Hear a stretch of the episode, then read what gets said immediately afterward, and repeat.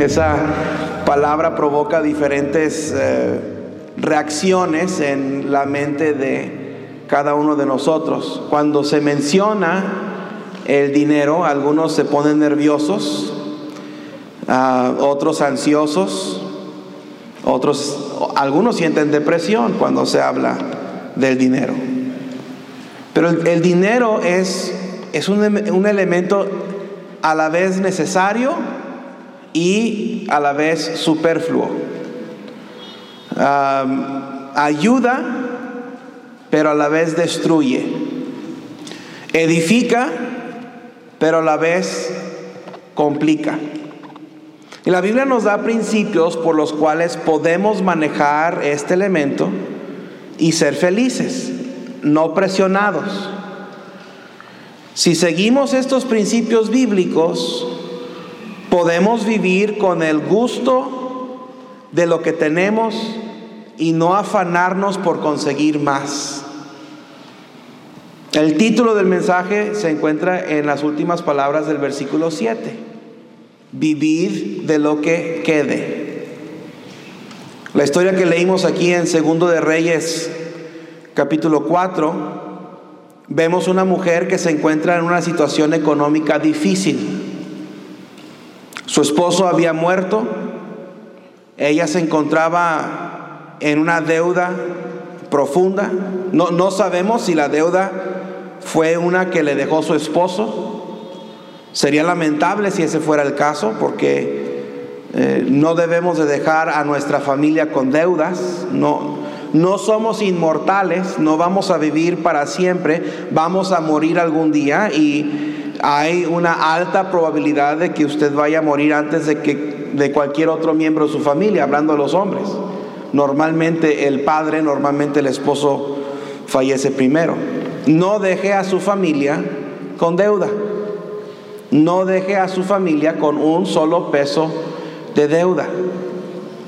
Ahora no sabemos si la viuda había caído en deuda después de la muerte de su esposo. No sabemos si a lo mejor él la dejó sin seguridad económica y, luego ella tuvo que vivir del crédito que él había dejado. Este es otro peligro. Así como no debemos de dejar nuestras familias con deudas, no debemos de dejar a nuestra familia sin lo necesario para poder sobrevivir.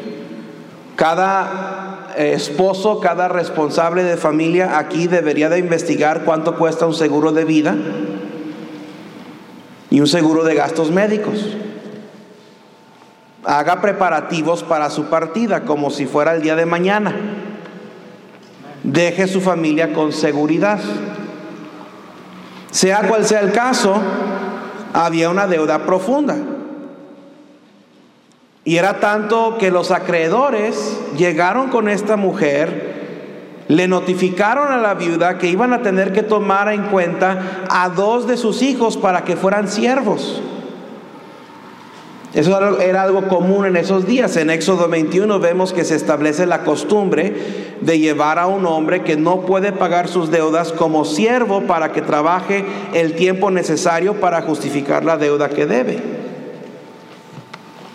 Esto nos obliga a reconocer que si nosotros no pagamos nuestras deudas, alguien más tendrá que pagarlas.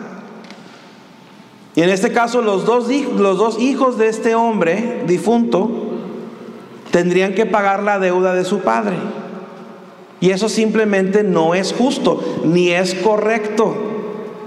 No es correcto que nuestros hijos tengan que pagar las deudas de nosotros, los padres.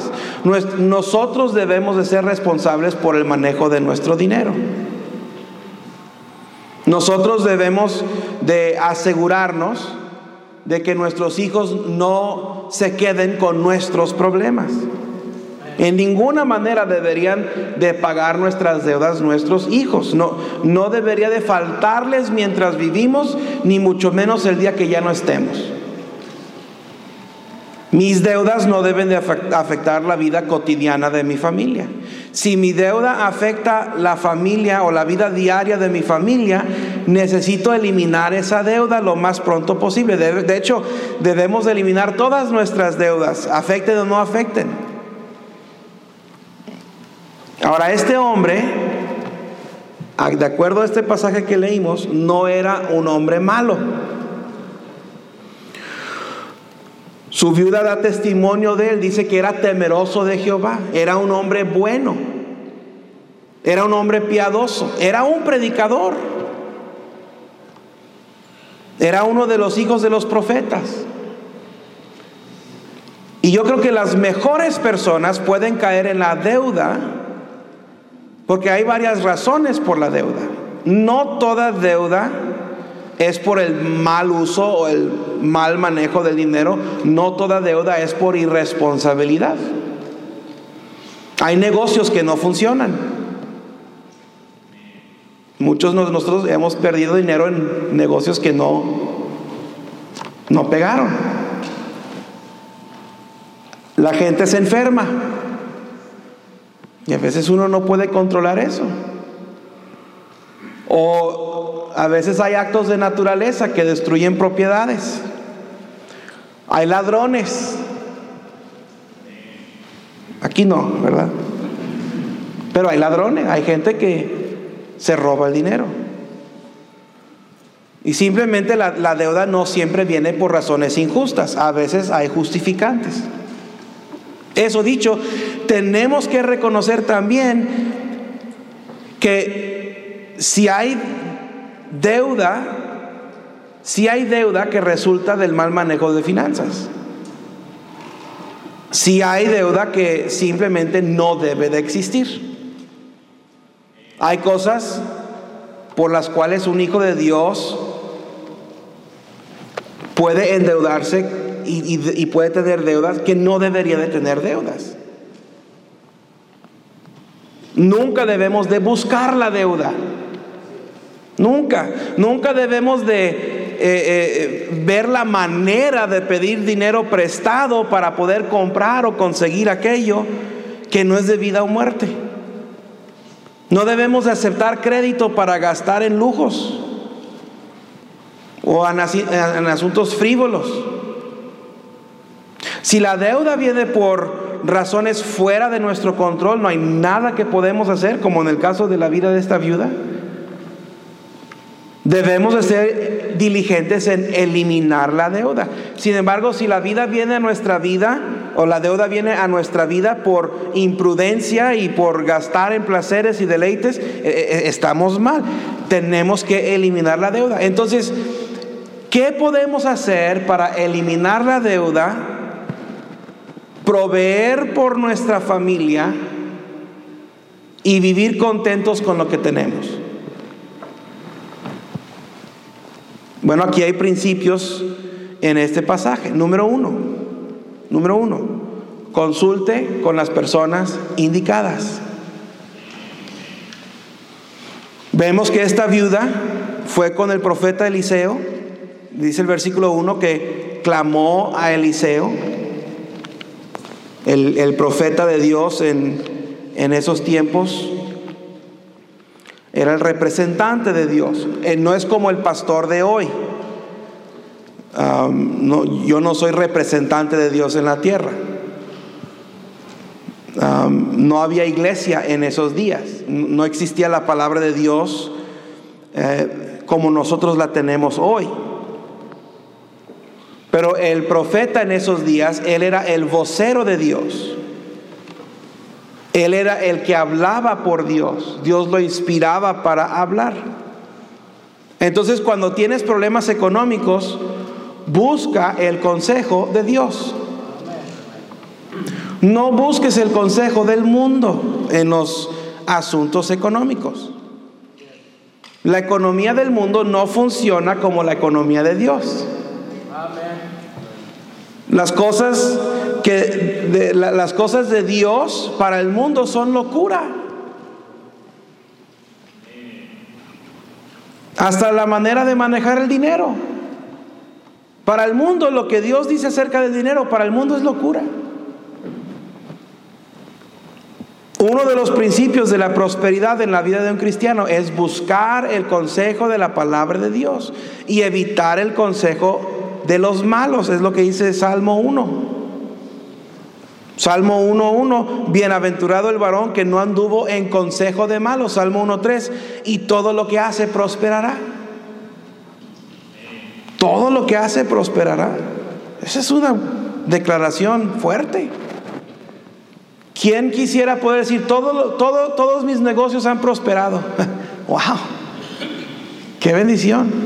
Cada inversión que yo he hecho prosperó. Todo dinero que yo he, invertido prosperó. Es lo que dice este versículo. Que el que el que no anda en consejo de malos, todo en todo prosperará. Dios le dijo a Josué, no se apartará tu, boca de este libro de la ley, sino que de día y de noche meditarás en él para que guardes y hagas conforme a todo lo que en él está escrito. Dios dice, haz lo que dice la Biblia. Guarda lo que dice la Biblia y luego Dios le dice, porque entonces harás prosperar tu camino y Dios le dice, y todo te saldrá bien. Wow, esa es una promesa increíble. Todo te saldrá bien. Ahora, Dios, Dios no se equivoca cuando habla. Si Dios dice todo te saldrá bien, Dios quiere decir todo te saldrá bien. Yo no puedo levantar la mano y no le voy a pedir que usted levante la mano, pero ¿cuántos podríamos levantar la mano y decir, en mi vida todo me sale bien, todo, todo, todo me sale bien, todo, nada me sale mal, no tengo problemas, no tengo necesidad, todo me sale bien? Nadie. Pero Dios lo promete. ¿Qué dice Dios del manejo del dinero? Bueno, primero dice que debemos de contentarlos con lo que tenemos. No podemos cubrir todo lo que Dios dice acerca del dinero, pero cuando menos podemos estar seguros de que debemos de contentarnos con lo que tenemos. Es lo que dice Hebreos 13:5. Sean vuestras costumbres sin avaricia, contentos con lo que tenéis ahora, porque Él dijo, no te dejaré ni te desampararé. Eso quiere decir que no debemos de buscar la deuda, no debemos de comprar aquellas cosas que no podemos pagar. Y, no debemos de anhelar cosas las cuales Dios no nos ha provisto. Estar contentos con lo que tenemos. La manera de tener todo lo que quieres es querer todo lo que tienes. Si tú quieres lo que tienes, tienes lo que quieres. Algunos no, al rato les va a caer ahí.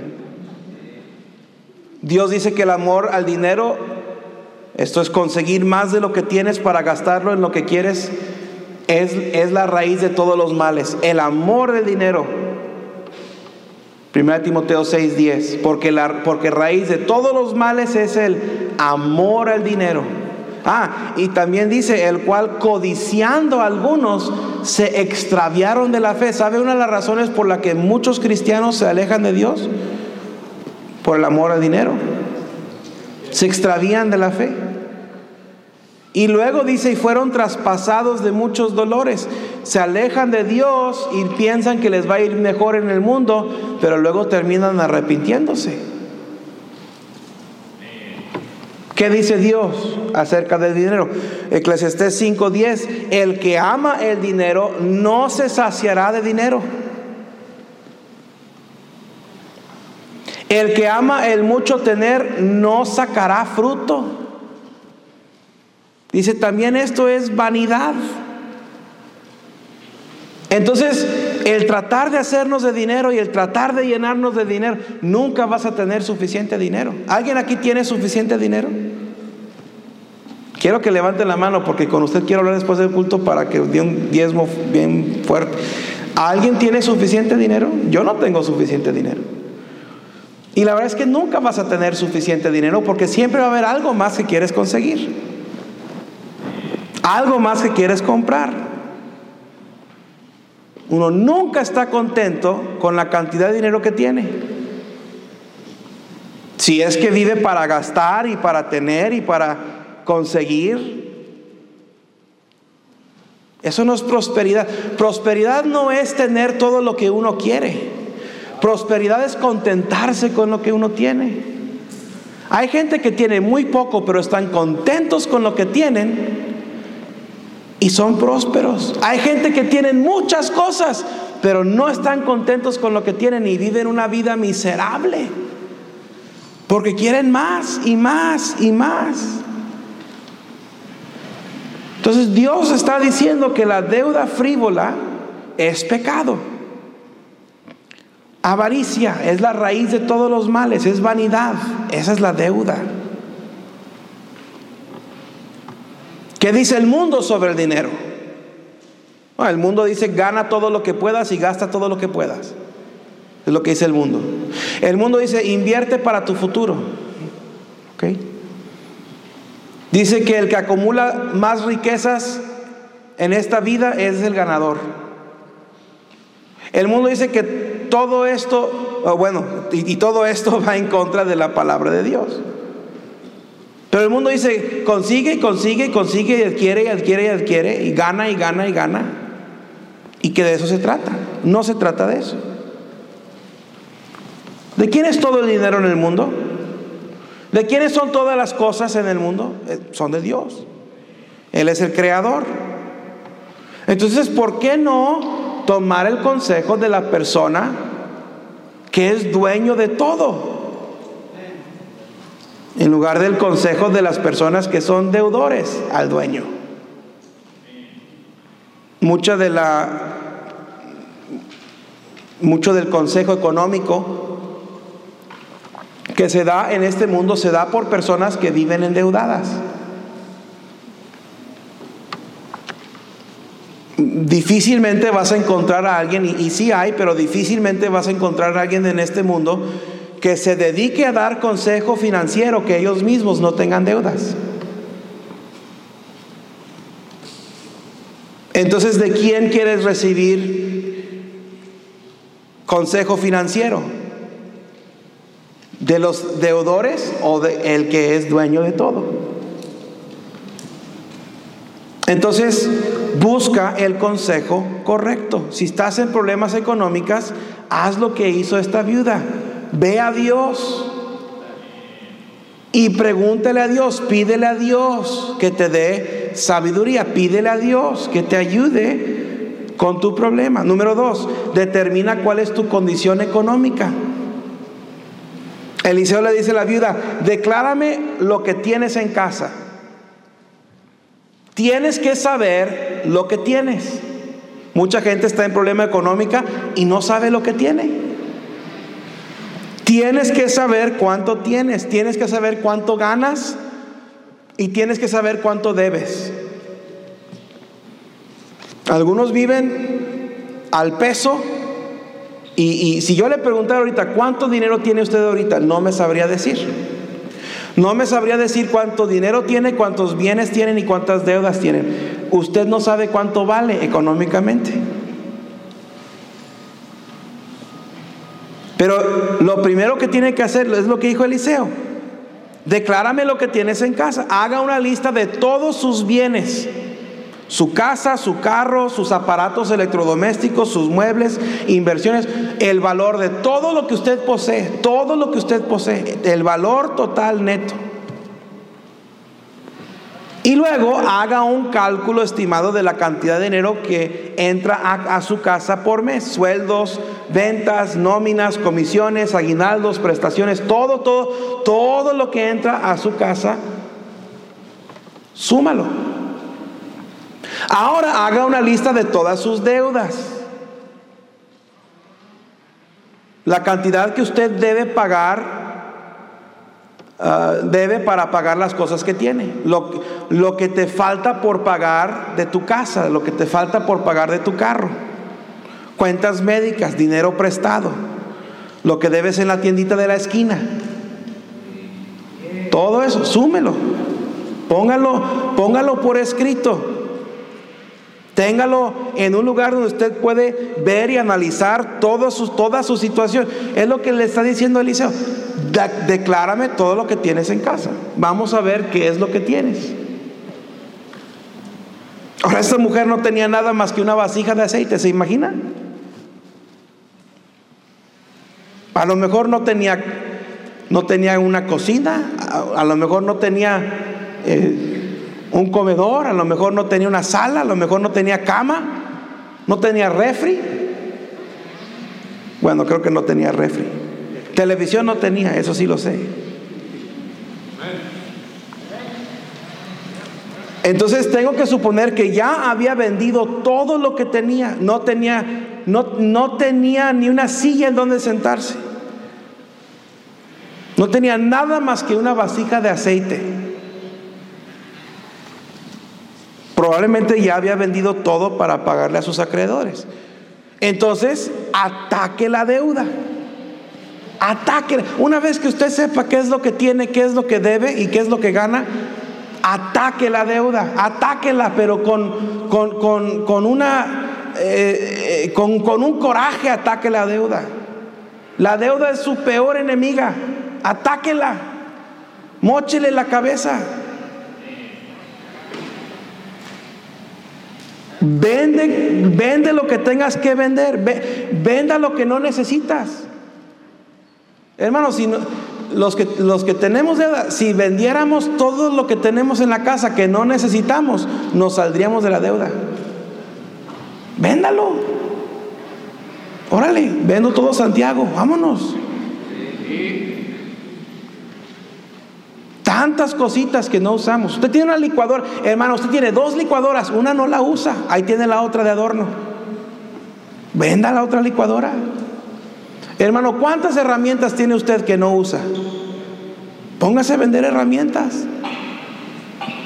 Hermanas, ¿cuántos? Las mujeres tienen 200 pares de zapatos. Lo único que usted necesita es unas patas de gallo, venda todo lo demás. Cuando dije de lo de las herramientas no dijeron nada. Digo zapatos duro, pastor. Predique, eso es todo. Hay hermanas que le dicen a su esposo, necesito que me hagas otro cuarto. ¿Para qué? Para, guardar los zapatos que tengo. Entonces, venda lo que no necesita. Y si con eso no, no paga la deuda, venda lo que sí necesita. Venda lo que necesita. Venda esa televisión.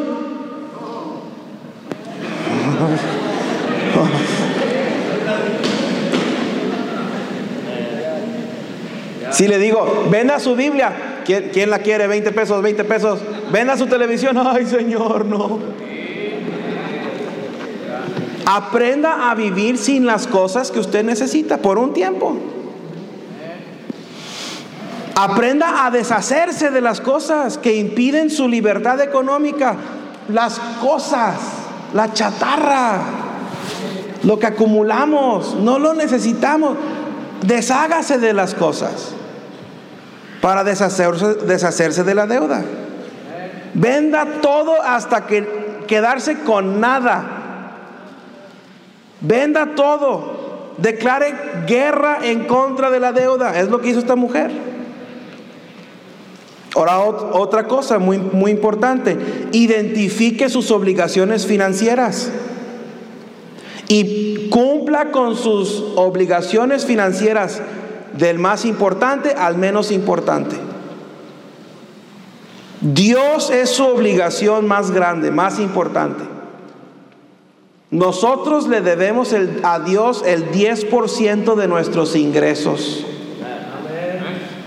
Y debemos de dar aparte ofrendas de amor, misiones, construcción, etc. Entonces Dios es mi obligación financiera más grande. Tiene que ver sus obligaciones mensuales, su renta, mandado, luz, gas, transporte. Son sus prioridades antes que cualquier otra cosa después de pagarle a Dios. Después de mis diezmos y mis ofrendas, lo más importante es la renta. Tengo que proveerle un lugar en donde vivir a mi, a mi familia. Ahora, si usted no paga renta, dele gracias a Dios. Habemos quienes pagamos renta. Entonces, si usted no paga una renta, cuando menos métale algo a la casa para que pinte las paredes de perdido. Termine de zarpear esa pared que construyó hace 15 años, está el blog pelón todavía. Póngale vitropiso al baño. Pero mi obligación más importante es proveerle a mi familia un lugar, un techo. Después de eso, ¿qué es lo más importante? Después de la renta, después de una vivienda, ¿qué es lo más importante? La comida. Chacho de 10 años sabe eso. El mandado. Nunca debería usted, hermano, nunca debería decirle a su esposa, no hay para el mandado. No, que no haya para recargar el celular, que no haya para el Netflix, que no haya para esas cosas, pero para el mandado tiene que haber porque tiene que haber. Esposa contenta, casa contenta, esposa, eh, esposa, olvídelo porque me está mirando.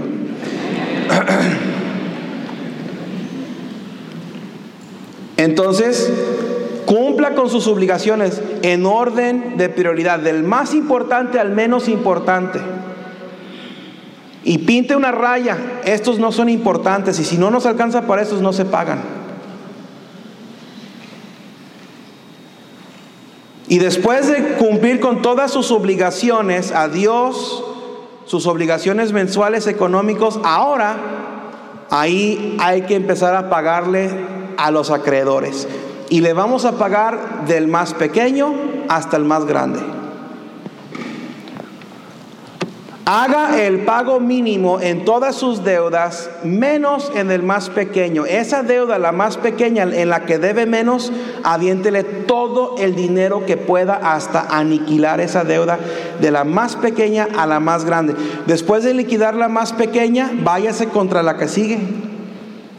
Póngalas en orden de la deuda más grande a la más pequeña y va a empezar a pagar de la más pequeña a la más grande. Cuando usted termine de pagar la más pequeña, todo ese dinero que estaba dando a la más pequeña, ahora le va a dar a la que sigue más lo que tiene. Y así se va a ir de la más pequeña a la más grande. Se hace una efecta de bola de nieve. Y en poco tiempo sus deudas van a quedar pagadas. Ahora va a estar durmiendo en el piso y va a estar comiendo arroz y frijoles todos los días, pero no va a tener deuda. Veníamos de Monterrey hace unas dos semanas. Veníamos con una camioneta llena de muchachos y nos arrebasó un carro. Yo no sé qué carro era, pero era un carro que valía millón y medio, dos millones de pesos. Y pasó. Y uno de los muchachos, ah, wow, mira el carrazo con ganas, ¿no? que algún día cuando yo sea pastor me voy a comprar un carro Y les dije a los muchachos, les dije, les digo algo, les dije, ustedes tienen más dinero que esa persona. Ah, ¿cómo, pastor? Esa persona tiene un millón y medio de pesos de deuda por ese carro. ¿Y tú crees que andando en ese carro, tú crees que vive en, en una casita ahí popular? No, tiene que vivir en una casonona que vale tres o cuatro veces más que eso. ¿Y tú crees que lo pagó al contado? No. Esa persona en la noche no duerme, no disfruta los tacos en la esquina, porque tiene millones de pesos de deuda. Ustedes que tienen 200 pesos en la bolsa tienen más dinero que él, porque el, dinero que tiene en la bolsa ni es de él, él la tiene que andar pagando. O a lo mejor te quedas sin nada, pero eres libre de la deuda. No gastes, no gastes en cualquier otra cosa hasta que tu deuda esté pagada. No gastes en celular, es más, empeña tu celular, véndelo. No necesitas celular. Hoy en día no necesitamos celular. ¿Tus abuelos qué celular usaban? ¿Y vivían felices? Es más, hasta hace unos 15 años no habían celulares. Todos andamos menos estresados. No nos andaban molestando. Hermano Víctor me llama a, la una de la mañana. Pastor, ¿quiere algo del Oxxo? Cállate, Víctor, déjame en paz.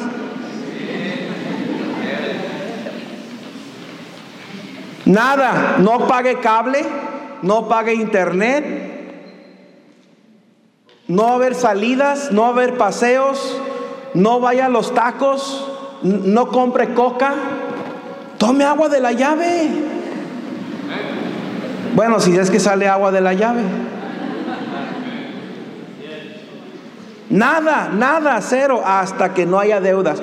Cuando ya no haya deudas, ahora sí, a lo mejor un lujito que otro.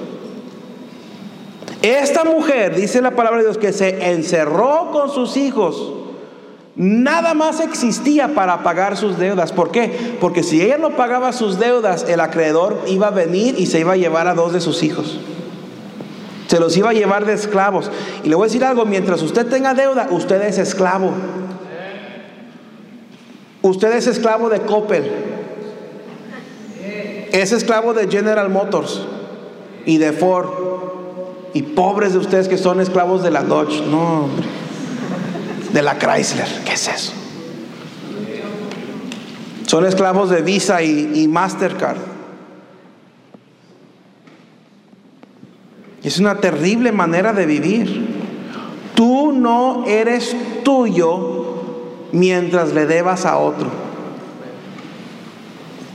Número tres, después de pagar tus deudas, vive de lo que quede. Mira ahí el versículo 3.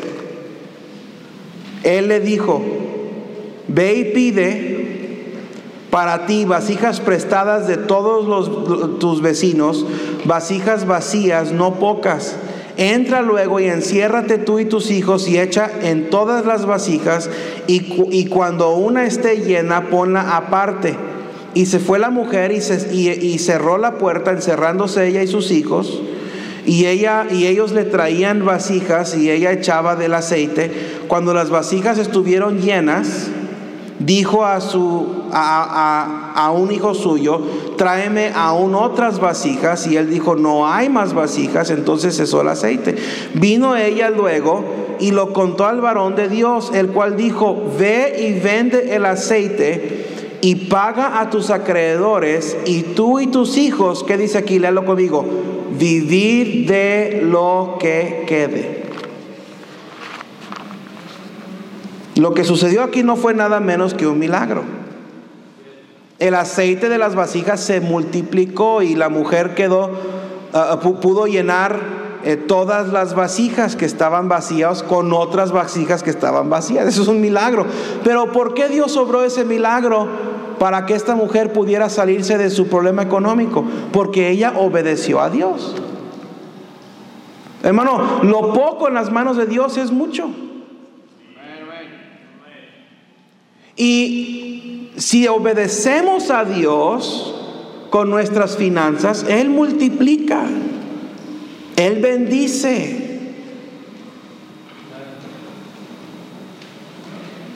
Entonces, esto sucedió en la vida de la viuda porque primero buscó el consejo sabio de Dios.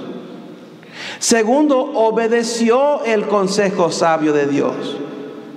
Y tercero, confió en el consejo sabio de Dios, que era suficiente para solucionar su problema.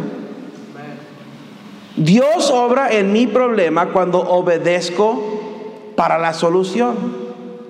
Pero si sigo en mi error, Dios no obrará. Cuando obedezco a Dios, Él se encargará de que el aceite siga fluyendo hasta abastecer todas mis necesidades cuando obedezco a Dios. Cuando obedezco a Dios. Después de haber hecho como Dios le mandó hacer, la viuda fue con el profeta y le contó. Y él le dijo que liquidara sus deudas y luego le dio uno de los consejos más sabios en cuanto al manejo del dinero en toda la Biblia. Le dijo, vivid de lo que quede. No vivas de lo que no tienes. Si no hay dinero para hacerlo, comprarlo, conseguirlo o disfrutarlo, no lo hagas, no lo compres, no lo consigas y quédate con las ganas. Después de cumplir con tu deuda, perpetua a Dios tus diezmos y ofrendas después de cumplir con tus obligaciones mensuales, renta, mandado, luz, agua, gas, transporte, vive de lo que te quede.